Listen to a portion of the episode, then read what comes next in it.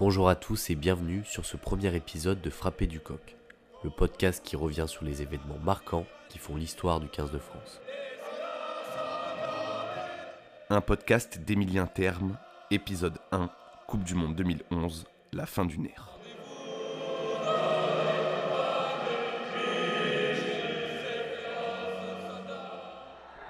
Les dernières secondes, c'est la dernière mêlée. Allez, on touche. La libération est là. Le 15 de France est de retour au sommet. 12 ans après, les Bleus remportent le tournoi Destination. Et le 10 Depuis l'arrivée de Fabien Galtier et de la bande à Dupont, la France compte parmi les meilleures nations du monde. Pourtant, durant une décennie, le maillot bleu frappé du coq semblait bien terne aux yeux du monde. Affichant un triste bilan de 32 victoires en 82 matchs, seulement 39% de victoires entre la finale de Coupe du Monde 2011 et la prise de fonction de Fabien Galtier. Ce mondial en terre néo-zélandaise marque la fin d'un cycle, la fin d'une ère et le début d'un long tunnel sans gloire pour le 15 de France.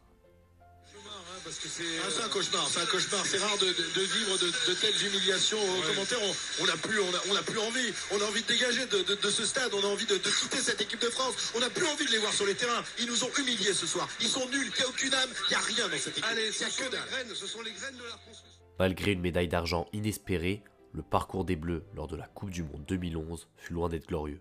Marc Lièvremont, alors sélectionneur du 15 de France, est au centre de cette épopée mouvementée. L'ancien international français vient de faire remonter l'US Dax en top 14 quand Bernard Lapassé, alors président de la Fédération française de rugby, lui propose de prendre la suite de Bernard Laporte comme sélectionneur de l'équipe de France au lendemain du Mondial 2007.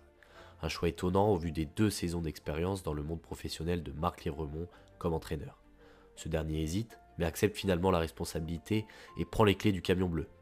Débute alors un mandat sur cours alternatif, deux premiers tournois des six nations moyens, avec une troisième place en 2008 et 2009, puis vient une victoire historique face aux All Blacks lors de la tournée d'été 2009, puis face aux Springboks lors de la tournée d'automne, et enfin le Grand Chelem en 2010. De quoi donner de l'élan à Marc Lièvremont et son groupe. Mais la Maison Bleue vacille à quelques mois de la fameuse Coupe du Monde, avec la première défaite de l'histoire du 15 de France, à Rome, face à l'Italie, lors du tournoi 2011. C'est donc avec un bilan mitigé et un sélectionneur contesté que les Bleus font leur bagage pour la Coupe du Monde en Nouvelle-Zélande. Les espoirs nourris lors du Grand Chelem un an plus tôt se sont évaporés. Rares sont ceux qui croient aux chances tricolores. La France lance sa compétition par une victoire face aux Japonais 47-21. Si le bilan comptable est honorable, le contenu, lui, laisse à désirer. Le sélectionneur ne s'en cache pas devant la presse et qualifie sa charnière d'emprunter. Les Français enchaînent une large victoire face au Canada en deuxième journée 49-19, mais le contenu n'y est toujours pas. Cette fois, pas question pour Marc Lièvremont de nommer les responsables devant les journalistes. Les premières tensions entre le sélectionneur et la presse française voient le jour. Vous pouvez pas me demander euh, d'être spontané, d'être sincère et de vous dire ce que je pense. Quand je vois le, le ramdam qu'il y a eu la semaine dernière, quand j'ai qualifié ma charnière de- d'emprunter, je veux dire, je, je les ai pas massacrés. Quoi. Toute la semaine, vous êtes allé chercher les joueurs en disant, mais Marc, balance sur vous. Enfin, on en a parlé entre nous. euh, non, mais je- Une étincelle qui ne met pas feu au groupe. Les Français ont l'esprit tourné vers le prochain match de poule qui les oppose aux grandissimes favoris et hôtes de la compétition, les All Blacks. Marc Lièvremont titularise Morgan Parra à la place de François Trinduc en numéro 10, un choix fort qui fait parler la presse locale, reprise par les titres tricolores. Parra est alors désigné comme l'ouvreur de l'équipe B. C'est le deuxième pic médiatique. Après une bonne semaine de préparation, c'est l'heure du grand test pour les Bleus. On va leur montrer, on sera peut-être moins mais on va leur montrer ce que c'est les mecs. hein. Faut marquer le territoire. Les Bleus sont finalement sèchement battus par les locaux. Score final 37-17. Pourtant, après le match, le sélectionneur félicite ses joueurs, souligne leur courage, tout en leur faisant prendre conscience du travail à accomplir. Le staff voit le positif, alors quand en conférence de presse les journalistes s'interrogent sur le niveau des Français, Marc Lièvremont ne mâche pas ses mots. Marc. Ça fonctionne. Oui, Marc, est-ce que tu penses toujours que vous pouvez être champion du monde? Tu m'emmerdes avec ta question. D'accord? On vient d'en prendre 40, donc elle est tordue. Je l'ai dit, j'ai dit on va penser à la qualification. Ça te va comme ça? Malgré la défaite face aux Néo-Zélandais, la semaine se passe dans la bonne humeur, peut-être trop. La bonne ambiance générale, associée à une qualification pratiquement assurée pour les phases finales, provoque un relâchement général. Résultat, le 15 de France est remis à sa place par une vaillante équipe des Tonga, défaite 14-19. Humiliés mais qualifiés, les Bleus se tournent vers un quart de face aux Anglais, la confiance au plus bas. Marc Lièvremont met les joueurs devant leurs responsabilités. À quoi la place du cœur? Le tiroir caisse Elles sont où nos couilles? C'est de ça dont vous allez vous souvenir, les gars?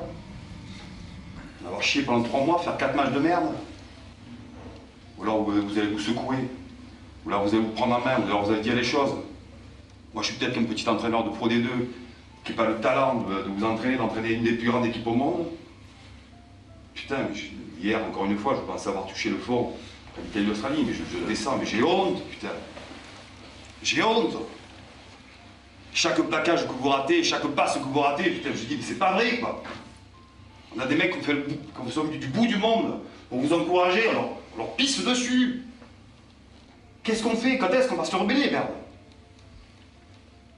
J'avais plein le cul de répondre à la presse, de dire, nous sommes le leader, on n'a pas le leader, un truc. Putain, j'ai dit merde. Envoyez-moi chier, putain. Prenez-vous en main. Faites quelque chose, pas ça, putain. Un discours marquant qui aura comme conséquence immédiate une bringue d'anthologie. Les joueurs ont besoin de se retrouver autour de quelques bières et ne font pas les choses à moitié. L'alcool coule à flot, les hommes se resserrent et la défaite est derrière eux. Ils sont maintenant prêts, prêts à se révolter en équipe face à l'Angleterre. Les hommes en bleu se défont des Anglais en quart finale, victoire 19-12. En demi-finale, les Bleus pourtant en supériorité numérique, après un carton rouge reçu par Warburton, le capitaine du Pays de Galles dès la 19e minute, peinent à prendre le match à leur compte. Les Français mènent 9 à 8 quand à la 75e minute de jeu, Alf Penny, l'arrière gallois, a la balle de match au bout du pied. Une pénalité de 50 mètres qui passera de justesse sous la barre. Les Français l'emportent d'un point.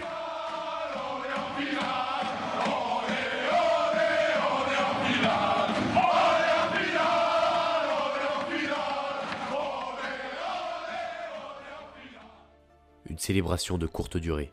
Si les joueurs se sont largement pris en main depuis la fin des phases de poule pour arracher une qualification en finale de Coupe du Monde, Marc Lièvremont montre que c'est lui le patron. Le sélectionneur interdit toute sortie festive. Sans surprise, certains bravent l'interdit et vont fêter la victoire. Le lendemain, cela nous donne une conférence de presse qui restera dans l'histoire.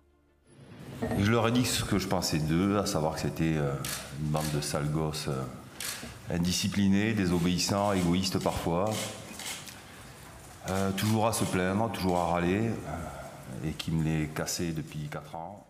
Ceux que tout le monde appelle aujourd'hui encore les sales gosses sont à partir de ce moment-là rentrés dans une bulle, se servant de toutes les critiques extérieures comme d'une source de motivation supplémentaire.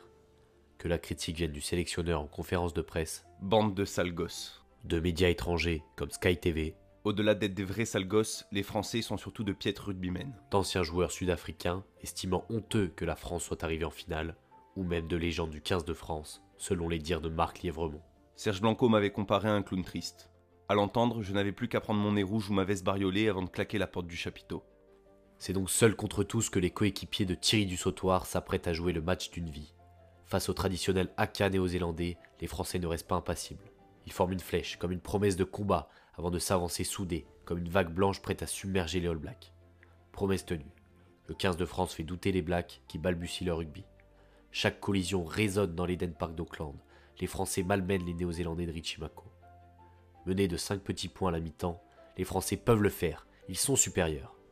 En seconde période, Thierry du capitaine courage du 15 de France, écrit l'histoire en inscrivant au pied des poteaux l'essai d'une vie.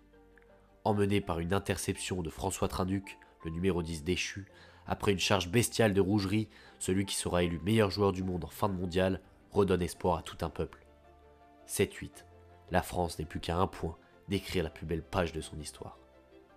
Malheureusement, c'était sans compter sur l'arbitre du match, Greg Joubert, qui aura raison du rêve tricolore, offrant à force de décisions largement litigieuses un deuxième titre de champion du monde aux locaux. Il tape en touche, voilà. Et maintenant, Monsieur Joubert siffle la fin du match.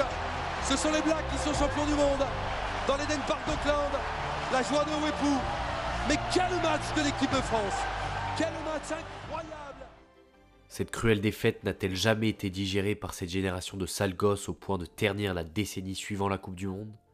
Les failles entre le 15 de France et son environnement médiatique qui n'ont cessé de s'agrandir au fil de la compétition ont-elles atteint un point de non-retour, rendant le futur périlleux? Une chose est sûre, le 15 de France n'a jamais été aussi près du Graal avant de vivre l'une des périodes les plus sombres de son histoire récente. Cette Coupe du Monde marque la fin d'une ère. Les enfants des générations 87 et 99, qui ont elles aussi connu la désillusion finale, ont laissé passer leur chance. Mais le rugby français déborde de talent. Les Dussautoirs, Yachvili et Claire ont laissé place aux Jelonges, Dupont et Penaud, qui ont réanimé le rêve de millions de supporters français.